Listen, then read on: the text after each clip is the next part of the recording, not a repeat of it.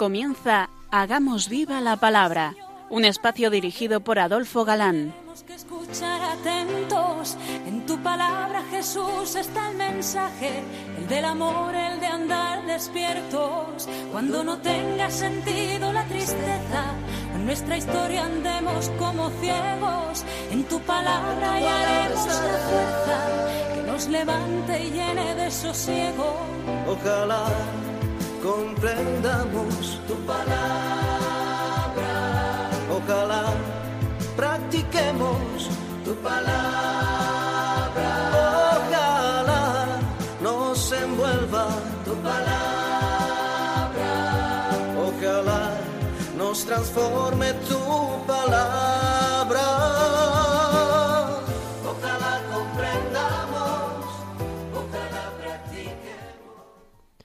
Hola amigos, un día más nos acercamos a la palabra de Dios, que como sabemos es viva y eficaz. Fieles a nuestra cita puntual con todos vosotros, aquí estamos de nuevo, Inma, Adolfo, y Ana, dispuestos a pasar esta hora en vuestra compañía. Bienvenidos a nuestro programa Hagamos viva la palabra.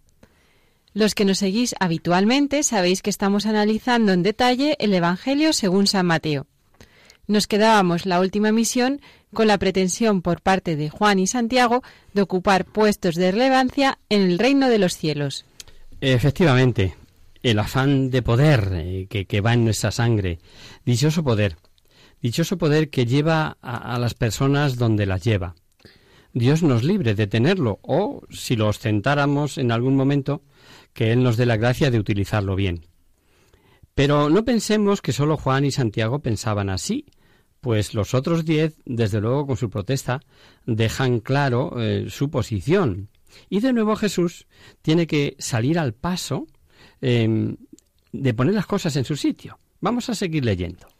cuando lo oyeron los otros diez, se indignaron contra los dos hermanos. Pero Jesús los llamó junto a sí y les dijo, Ya sabéis que los jefes de las naciones las rigen con despotismo, y que los grandes abusan de su autoridad sobre ellas. Pero no ha- de ser así entre vosotros, al contrario. El que quiera entre vosotros ser grande, sea vuestro servidor, y el que quiera entre vosotros ser primero, sea vuestro esclavo. Los otros diez apóstoles se enojan. Les parece un abuso lo de los hermanos. Sin duda consideran la manera de proceder de ellos dos como competencia y no han entendido nada. Y todavía no se ha extinguido la controversia entre ellos sobre quién es el mayor. Cuando de manera clara, en las palabras y en el gesto, de poner a aquel niño en medio de ellos, Jesús ya lo había explicado gráficamente. Y aquí Jesús añade un modo de proceder que constituye, creo yo, una de las mayores enseñanzas que le debemos. Se observa la ley fundamental de los cristianos, la nueva manera de pensar de los seguidores, de los creyentes de Jesús debemos tener. La nueva ordenación del pueblo de Dios que es su Iglesia. Se presenta como un impresionante contraste. A un lado, la imagen más contundente de la corrompida autoridad humana, a otro, la imagen del esclavo servidor.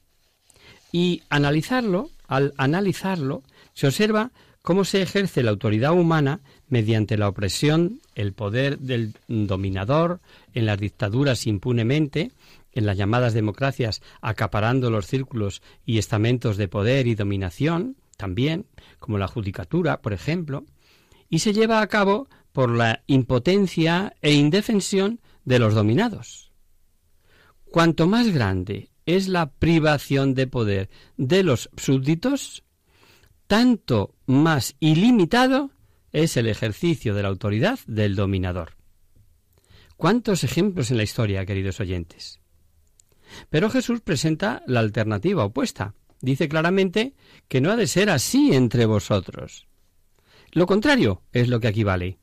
El que quiera ser poderoso debe despojarse del poder, el que quiera ser grande debe hacerse pequeño.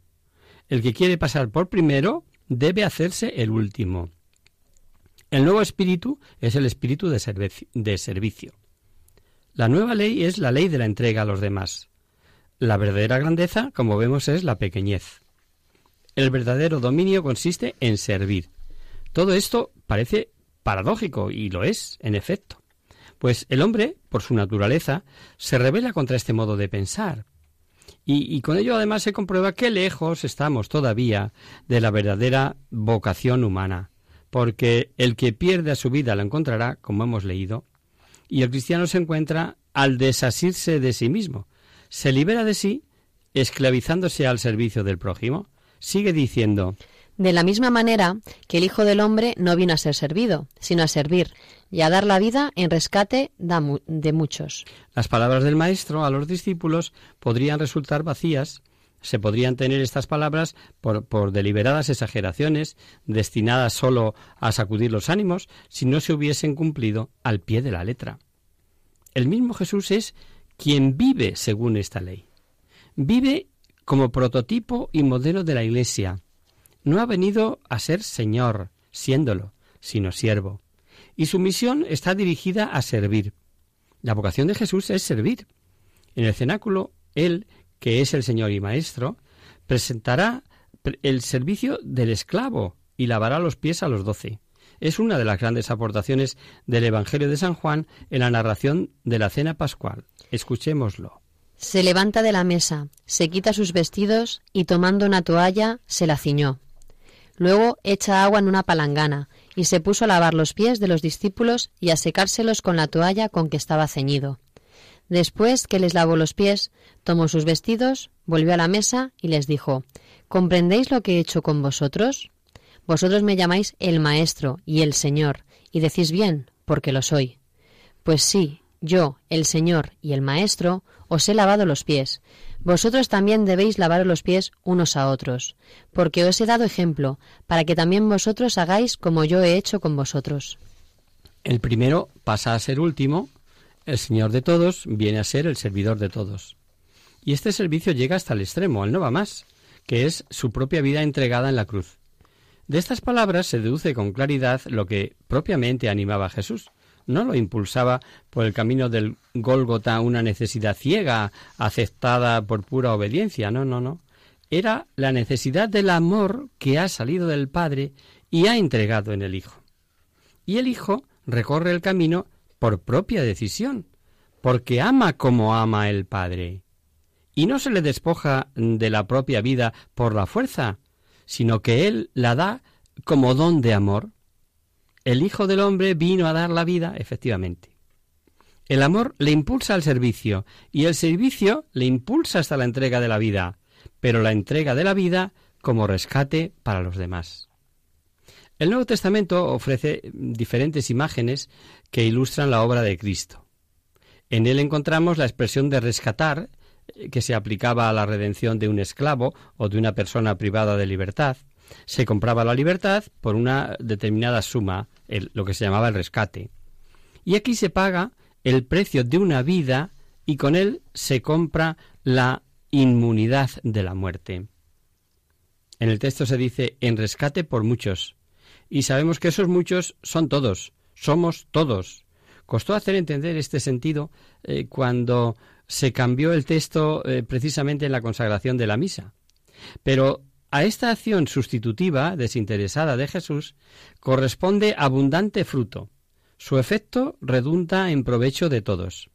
Y así lo expresa el libro de, Isaías 700 años antes, hablando del siervo de Yahvé.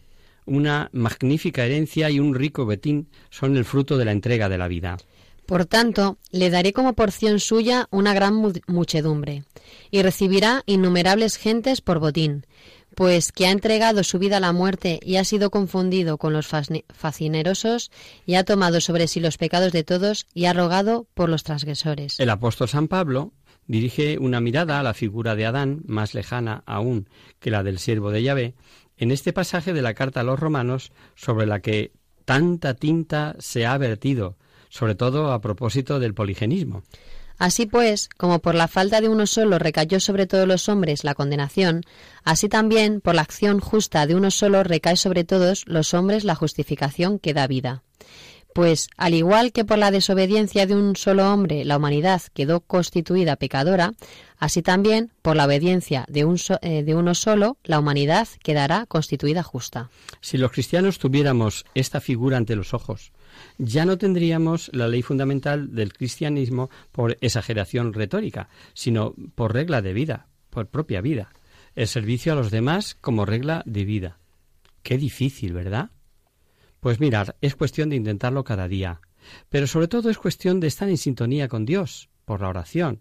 Eh, Lo decíamos en pasadas emisiones hablando de la pureza y de las riquezas. Lo que para el hombre es casi imposible, no lo es para Dios. Y a propósito de esto decía el santo cura de Ars, La oración abre los ojos del alma, le hace sentir la magnitud de su miseria, la necesidad de recurrir a Dios y de temer su propia debilidad. se nos propone una vez más el modelo de Jesús nuestro Señor, al lado del cual tienen que palidecer todos los demás modelos e ideales.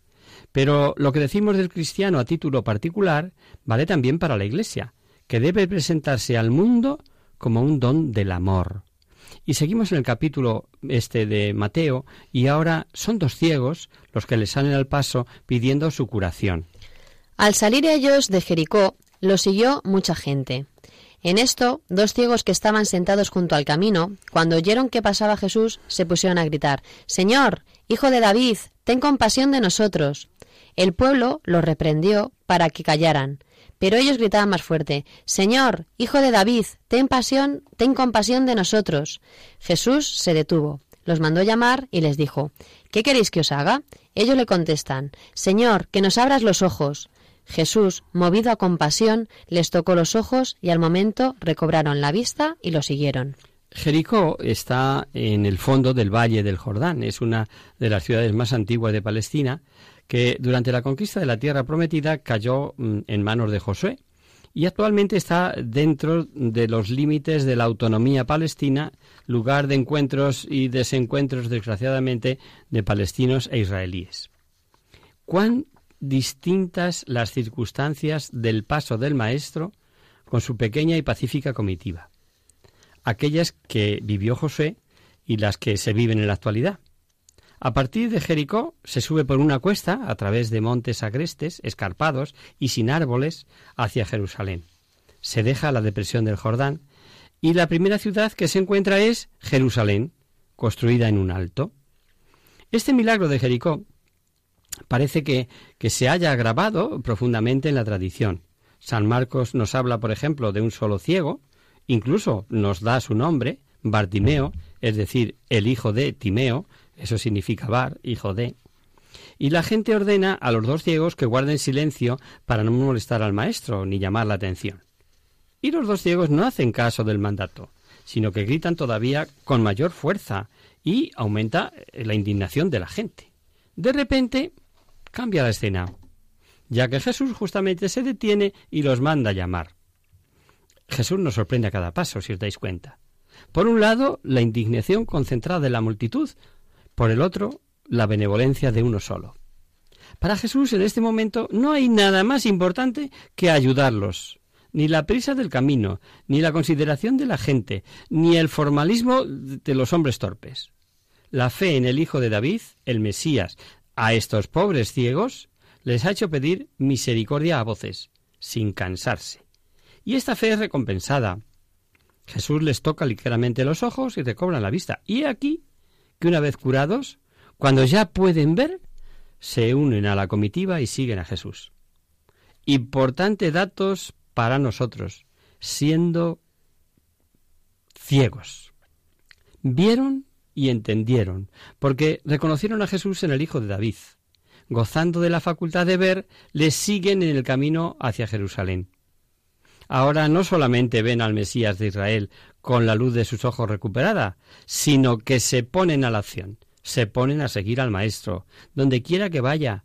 Y en este caso se trata de la subida a Jerusalén, tantas veces anunciada, y que es lo mismo en esta ocasión que seguirle a la cruz. Hemos llegado, queridos oyentes, en nuestro estudio de Mateo, al núcleo, a esa parte que no falta en ningún evangelista. Es más, se piensa que este relato fue el origen de cada texto, Tal es la importancia de la pasión, muerte y resurrección de nuestro Señor Jesucristo, lo que conocemos como misterio pascual. A diferencia de Marcos, que inmediatamente de la curación añade la purificación del templo y solamente dice que Jesús entra en la ciudad y en el templo y que lo observó todo, San Mateo da mayor realce a la estancia en el templo, haciendo de ella una parte propia e importante. Jesús, después de presentarse, no sólo toma posesión de la ciudad, sino también del templo, como Mesías, restablece su pureza, cura enfermos en él y recibe el homenaje mesiánico del labio de los niños. Y acudieron a él ciegos y cojos en el templo, y los sanó. Y cuando los jefes de los sacerdotes y los escribas vieron las maravillas que él hacía, y a los niños que aclamaban en el templo diciendo, Osana al hijo de David, se indignaron mucho y le dijeron, ¿Oyes lo que estos están diciendo?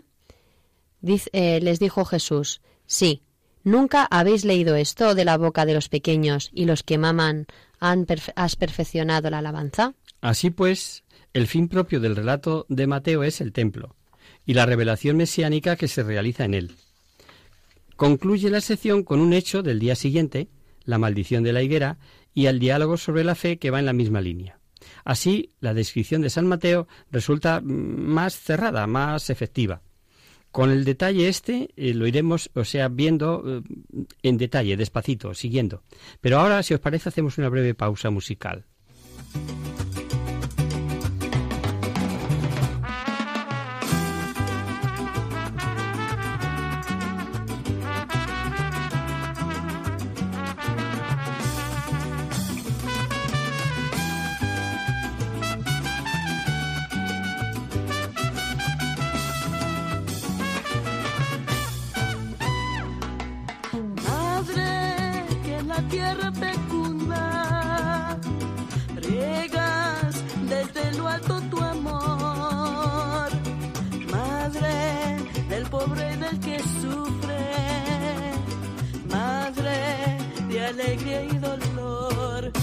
Y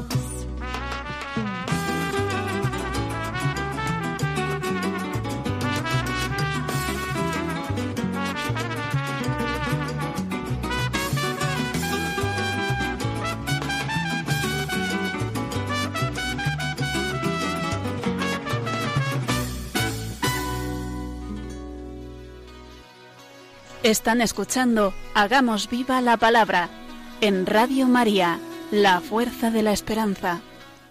Amigos, de nuevo con vosotros tras este breve descanso musical. Os recordamos, queridos oyentes, que sintonizáis el programa Hagamos viva la palabra.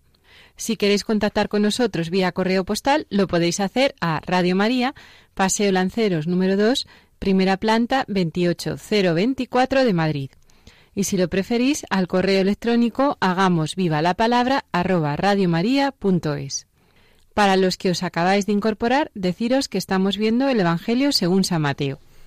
Efectivamente, y tras el descanso, eh, nos quedábamos a las puertas de Jerusalén, en la ciudad santa, con Jesús que viene a celebrar la Pascua, y vamos a ver los preparativos, comenzando, comenzamos leyendo la entrada del Mesías. Cuando se acercaron a Jerusalén y llegaron a Betfagé, al monte de los olivos, entonces envió Jesús a dos discípulos, dos discípulos, diciéndoles, Id a esa aldea que está enfrente a vosotros, y enseguida encontraréis una burra atada y un pollino con ella. Desatadla y traédmelos. Y si alguien os dice algo, responderéis, El Señor los necesita, pero enseguida los devolverá. Esto sucedió para que se cumpliera lo anunciado por el profeta cuando dijo, Decid a la hija de Sión, mira que tu rey viene a ti, lleno de mansedumbre y montado en, una, en un asna y en un pollino, hijo de una bestia de carga. Es una cita del profeta Zacarías y ya vamos conociendo a Mateo a estas alturas cómo coge todo lo que hay en el Antiguo Testamento que él eh, ve que contrasta, que vale, que cumple lo que se ha dicho acerca del Mesías. Según el relato de los sinópticos, los tres primeros evangelistas, como sabéis, parece que Jesús es la primera vez que acude a la ciudad santa. Según ellos, esta sería la primera vez, nunca habría estado en Jerusalén según su vida, en su vida pública. Sin embargo, por Juan, sabemos de varias visitas diferentes a la ciudad santa. Tres de ellas precisamente en la fiesta de la Pascua, que como es anual, sabemos por eso justamente que al menos tres años duró su vida pública. Importante concordar los relatos evangélicos, pues siendo cuatro narraciones diferentes, cada cual tiene sus propias peculiaridades y se complementan. La pequeña comitiva se acerca a la ciudad por el camino. Es una ruta rocosa, solitaria, montañosa, y se llega a la altura del Monte de los Olivos. Enfrente, la ciudad única en su género, separada solamente por la profunda grieta del valle del Cedrón, por donde cuando hay agua discurre el torrente Cedrón.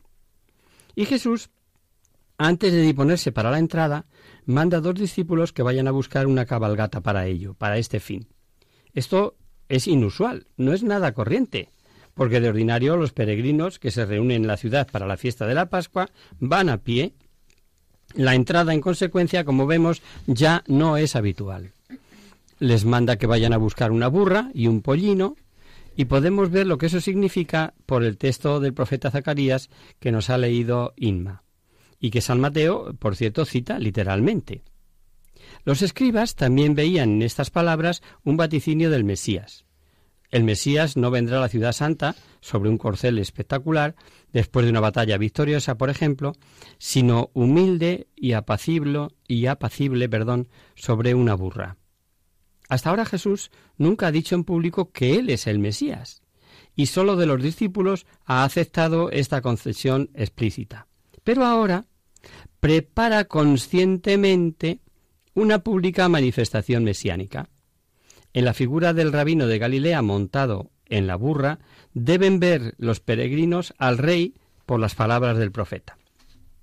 Cuando, cuestionado por fariseos, ellos piden una señal, Jesús solo había anunciado la señal de Jonás, que era la única que podía esperar esta generación incrédula. Se han negado a creer y ante esta negativa actitud, nada de lo que pudiera hacer o decir les valdría. Por tanto, tampoco mm, quedará convencida con esta señal que había profetizado Zacarías. Pero los que ya pertenecían a él, los que lo habían reconocido como tal, más tarde sabrán con absoluta claridad que realmente era el Mesías el que entró en Jerusalén. También es desacostumbrado el modo con que Jesús se ha procurado el animal. En virtud de su dignidad, ve cerca lo que está lejos y recurre a la facultad de disponer del animal. Este es un pasaje que habla del conocimiento humano-divino de Cristo y que los teólogos usarán para sus exégesis. Si les ponen alguna pega, los discípulos deben decir que el Señor necesita esto y se acabó. Este es otro detalle, queridos amigos. Jesús hasta ahora nunca había usado para sí este nombre de soberanía, Kyrios, Señor. Pero ha llegado el momento también de usarlo. Un nuevo rasgo resplandece en la figura del Mesías. Desde un principio, aquí todo está determinado, rebosante de soberanía, todo es significativo. Aunque viene montado en la humilde cabalgadura, Él es el Señor, el Kyrios. Y esta generación ahora no lo reconoce, sino que se enterará el día del juicio de que Él era el que vino en nombre del Señor, y por tanto también como el Quirios. Hubiere una o dos cabalgaduras, desde luego solo cabalga sobre una. Si Mateo lo refleja es así, obviamente, es dar eh, literalidad a la profecía, en este caso es algo secundario, es un detalle menor, que dejamos a los expertos como de estuve. Sabemos que Jesús entra en Jerusalén tal como estaba profetizado, pero seguimos leyendo. Fueron pues los discípulos e hicieron conforme les había mandado Jesús. Trajeron la burra y el pollino, pusieron sobre ellos los mantos, y Jesús se montó encima. El pueblo, en su gran mayoría, extendió por el camino sus mantos, mientras otros cortaban ramas de los árboles para alfombrar el camino. La gente que iba delante, igual que la que iba detrás, gritaba diciendo, Osana al Hijo de David, bendito el que viene en el nombre del Señor, Osana en las alturas. En vez de una silla de montar, los discípulos ponen vestidos sobre los animales y Jesús se sienta encima de esas ropas. Una numerosa multitud, sobre todo peregrinos de Galilea, que vienen a celebrar la fiesta por el mismo camino y con la misma finalidad, extienden vestidos en el camino, mantos, otros cubren con ramas de árboles, se mezclan los que entran con él en la ciudad con los que salen a recibirle. Sin palabras ya se observa la importancia de esta entrada. A pesar de la sencillez de las circunstancias, parece que comprendan la magnitud del acontecimiento. El que está sentado humildemente en esa burra es más que un jefe del ejército que regresa a su casa victorioso. En la antigüedad se preparaba así estos triunfales recibimientos. Habréis visto más de una película de romanos, imagino. Pero ¿quién es este que entra en la ciudad sin armadura brillante ni, ni brioso corcel? Las voces de los peregrinos lo dicen a gritos. Se da la bienvenida al Hijo de David. Osanna al Hijo de David. El Hijo de David es lo mismo que decir el Mesías. Es un título inconfundible. Y así lo han llamado hace un momento, al recordarlo, los dos ciegos que piden su clemencia. Eh, Así lo reconoció aquella mujer en un país pagano delante de los hijos las ovejas perdidas de la casa de Israel. En esta ocasión se grita en voz alta, bendito el que viene en nombre del Señor. Y en esta fórmula de saludo a los grupos peregrinos que iban llegando a la ciudad. Cada uno venía en el nombre de Yahvé a quien quería adorar en Jerusalén. Pero este peregrino montado en la cabalgadura es bendito sobre todos, a este se le grita de manera especial.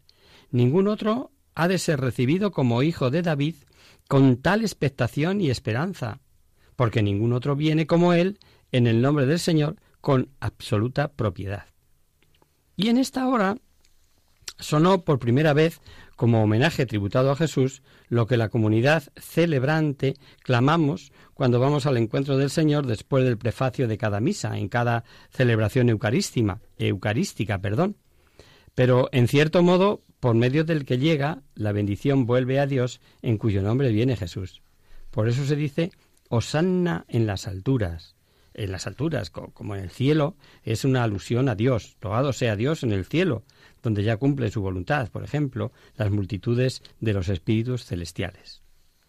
Ante el trono de Dios deben resonar las voces de bienvenida de aquí abajo. Por todos sea Dios alabado por causa de esta hora. Y cuando uno lee el Evangelio hay un cierto desconcierto ante este acontecimiento.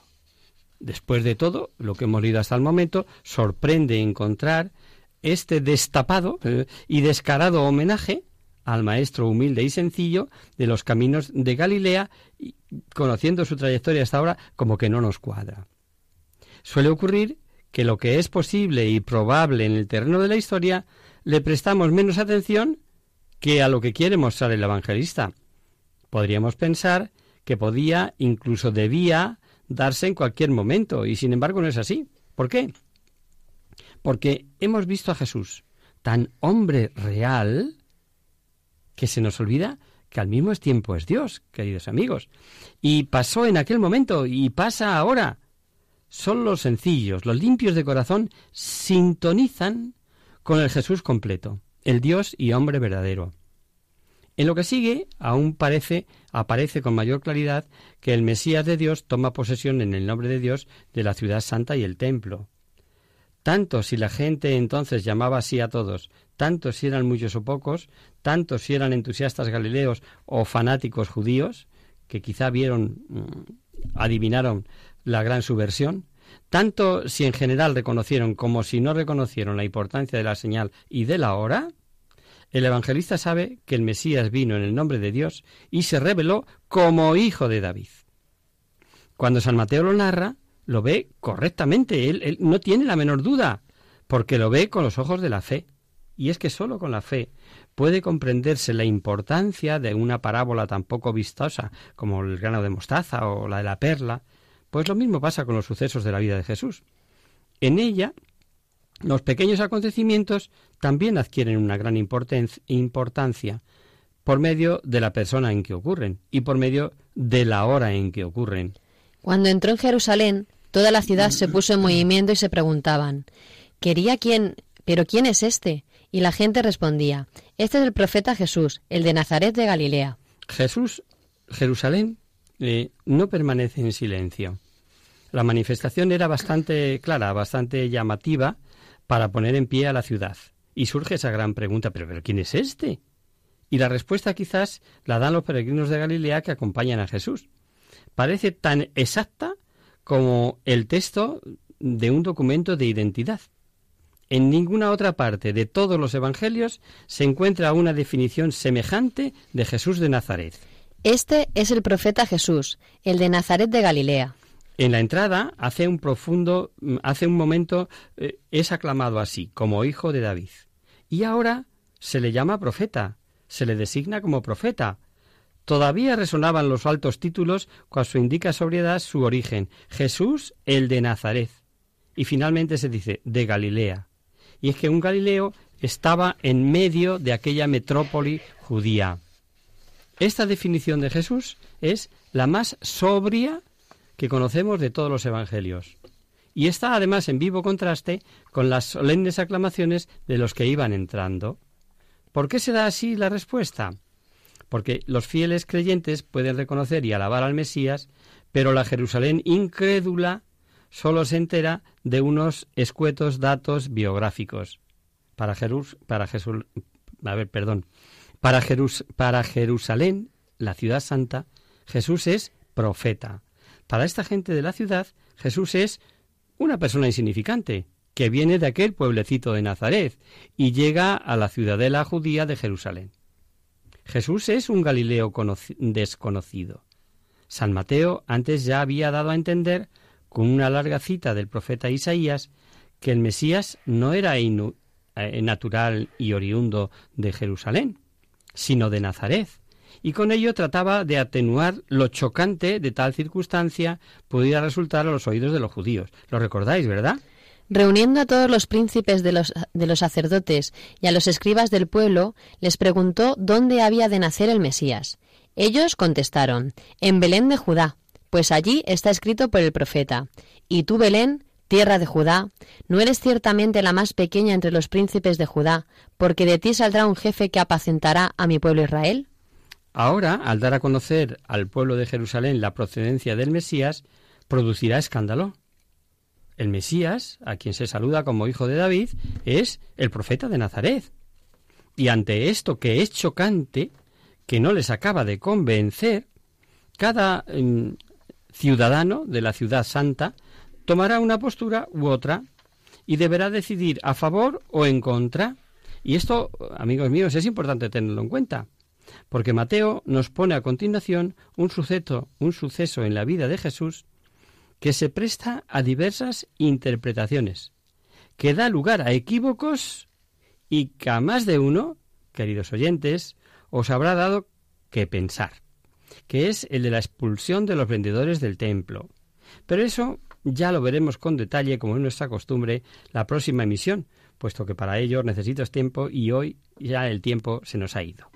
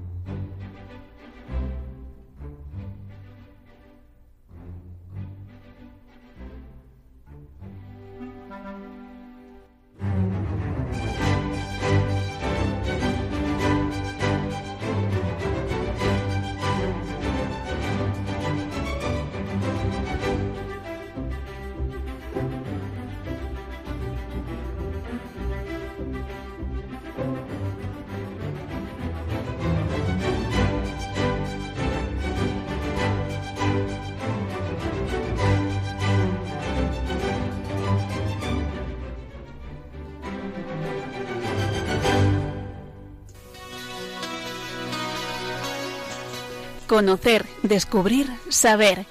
En Hagamos Viva la Palabra. Pasamos ahora, queridos oyentes, a responder a vuestras preguntas y damos comienzo a nuestro espacio Conocer, Descubrir, Saber. En estas semanas hemos recibido una carta de un oyente de Salamanca interesada en una obra de Santa Teresa de Jesús en la que dice lo siguiente. Hola Adolfo y equipo del programa Hagamos viva la palabra. Me llamo Herminia y vivo en Salamanca.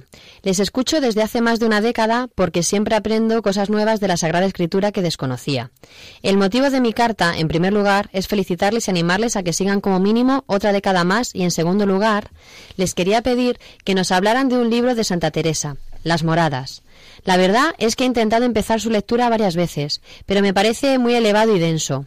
Por otro lado, todo el mundo me dice que es uno de los mejores libros de espiritualidad que existen. Por este motivo, me ayudaría mucho si me pudieran hacer una breve introducción para gente sencilla, que me anime a no desistir en su lectura. Muchas gracias por adelantado, Herminia. Querida Herminia, eh, muchísimas gracias a ti por tu carta. Eh, lo primero de todo, no te desanimes. Es normal que te resulte difícil su lectura. Y si te ha dado una traducción moderna, pero como tengas que leerlo en castellano antiguo, no te quiero contar. Presumimos que tienes esta última edición en castellano entendible. Y te recomendamos que lo, hagas, que lo hagas con la ayuda de alguien que te pueda guiar o que lo vayas haciendo muy despacito. Existen libros comentados en los que se va explicando párrafo a párrafo su contenido.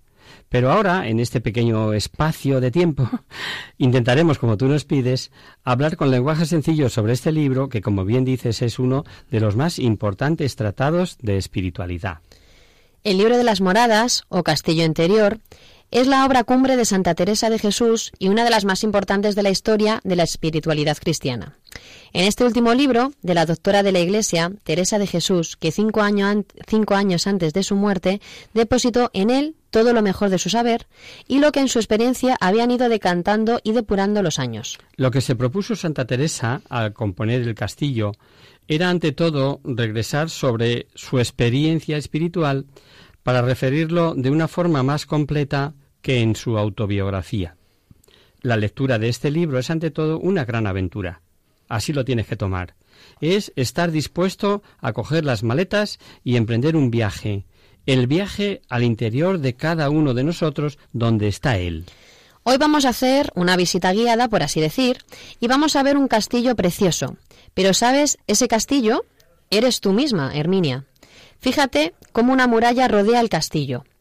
Normalmente nosotros vivimos, como se explica en las primeras moradas, hacia afuera del castillo, creyendo que todo lo que existe lo, todo lo que existe ocurre fuera, cuando nos estamos perdiendo que toda la belleza y grandeza de la vida ocurre dentro, muy dentro, en las habitaciones más secretas.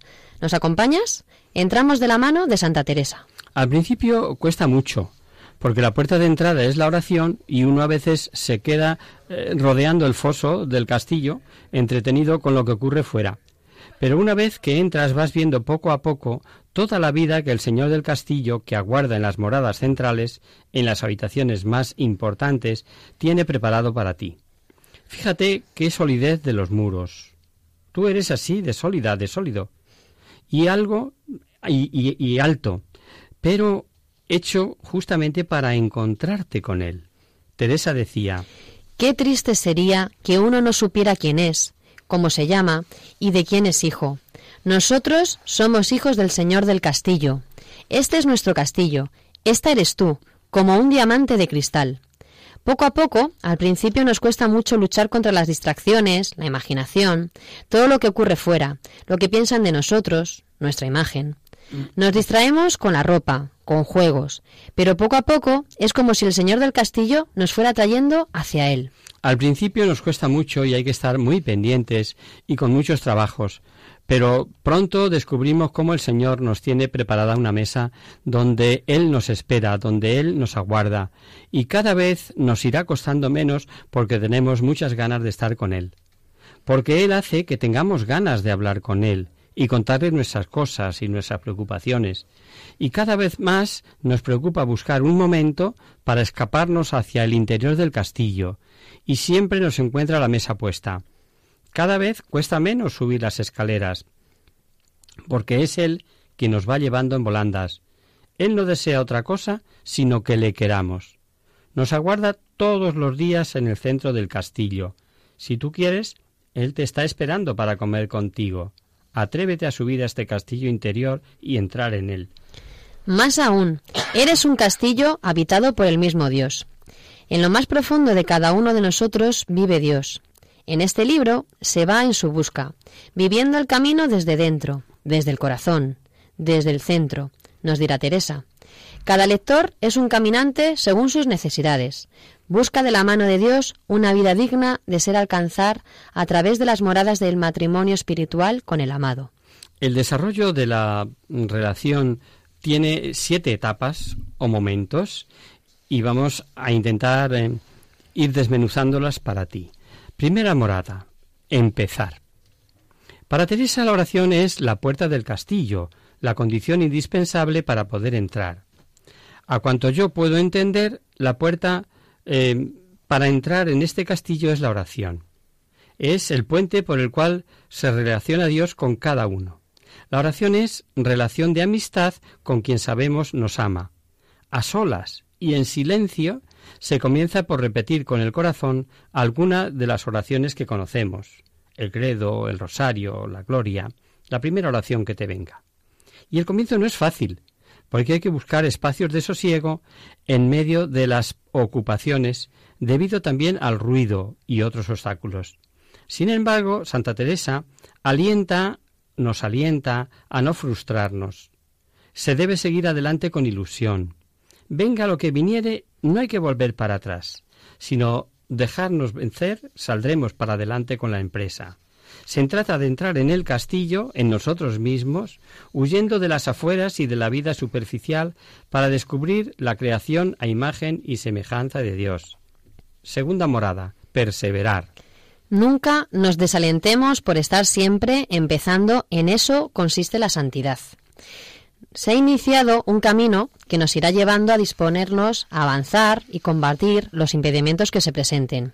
En esta morada, la persona no está fuerte para dejar las distracciones ni las ocasiones de pecado, aunque tiene buenos deseos. Es la etapa Dios nos llama constantemente a través de personas, lecturas y experiencias. Nos exigirá una lucha sostenida y persistente por ir más adentro. Son muy frecuentes los, vaivenes, los vaivenes, avances y retrocesos, que nos alejan de la vida espiritual o que incluso nos sacan del castillo. Por eso Teresa lo denomina la morada del combate espiritual. Sabe aguardar muchos años y días, en especial cuando ve perseverancia. Tercera morada, humildad. Humildad es andar en verdad. El caminante se va abriendo un poco más a conocer ese misterio de Dios revelado en Jesús. Es imposible avanzar por este camino espiritual sin tener bien asentada esta virtud, porque es el cimiento del edificio de la vida espiritual. Dejar caer las máscaras con las que habitualmente caminamos por la vida, aceptar lo que somos, hacer un examen de conciencia profundo en el que Dios nos regala la oportunidad de practicar la humildad, es decir, contemplar con verdad nuestras grandezas y nuestras miserias. Cuarto morada, lugar de reposo. Comenzamos a ver recompensado el esfuerzo de las tres moradas anteriores. Ya estaremos preparados para entregar el yo. Cada vez, más comprende, eh, cada vez comprendemos más que merecía la pena asumir el reto hacia el centro del alma. Hay un alivio a las tensiones del diario vivir, paz y silencio sonoro. Nos estamos acercando a la séptima morada donde habita el rey. Los caminantes han dejado las máscaras y se han hecho humildes. Dios les invita a recogerse en su intimidad. La persona se ha dispuesto a que sea Dios quien ordene su vida. Ha superado el deseo de controlarlo todo. Se deja guiar, se deja amar. Para aprovechar mucho de este camino y subir a las moradas que deseamos, no está la cosa en pensar mucho, sino en amar mucho.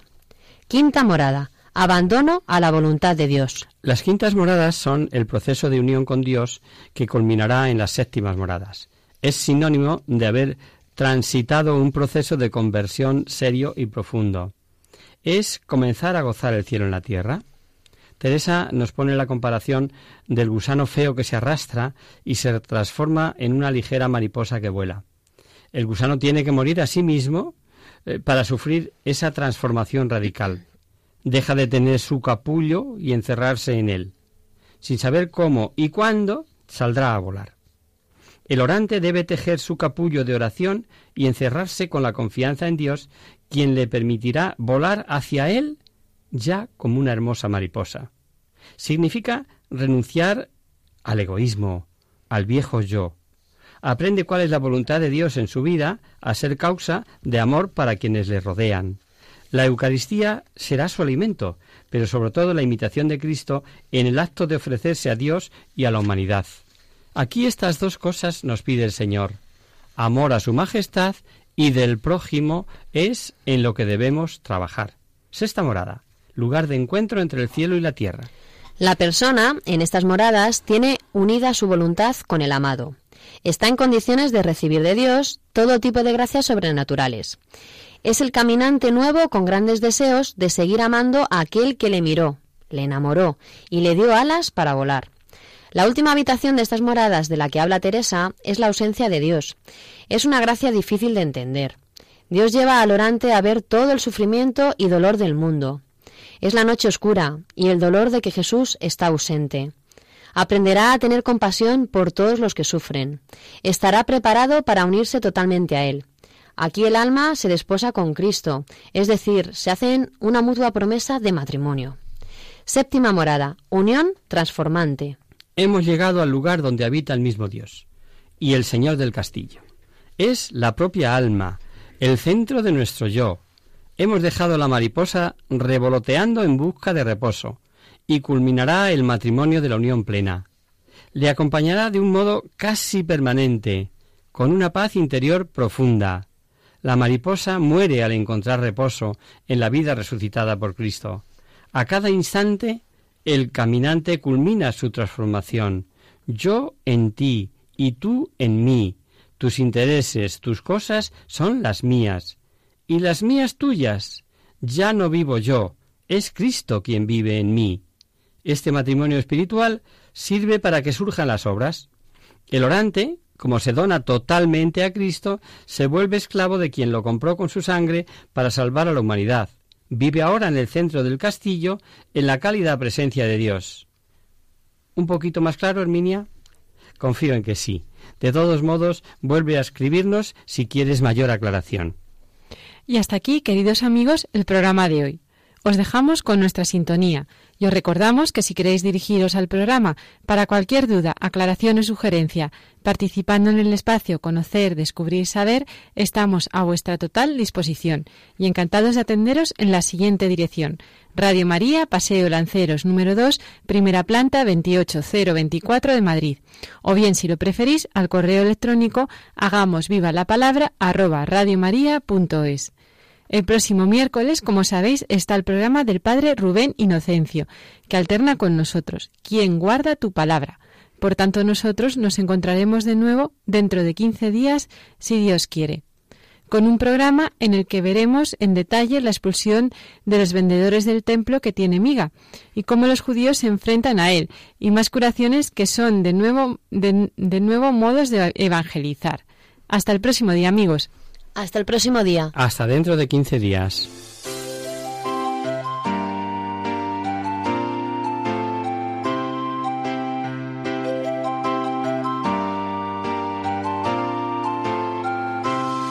En tu palabra, Señor, está la clave. Solo tenemos que escuchar atentos. En tu palabra, Jesús, está el mensaje.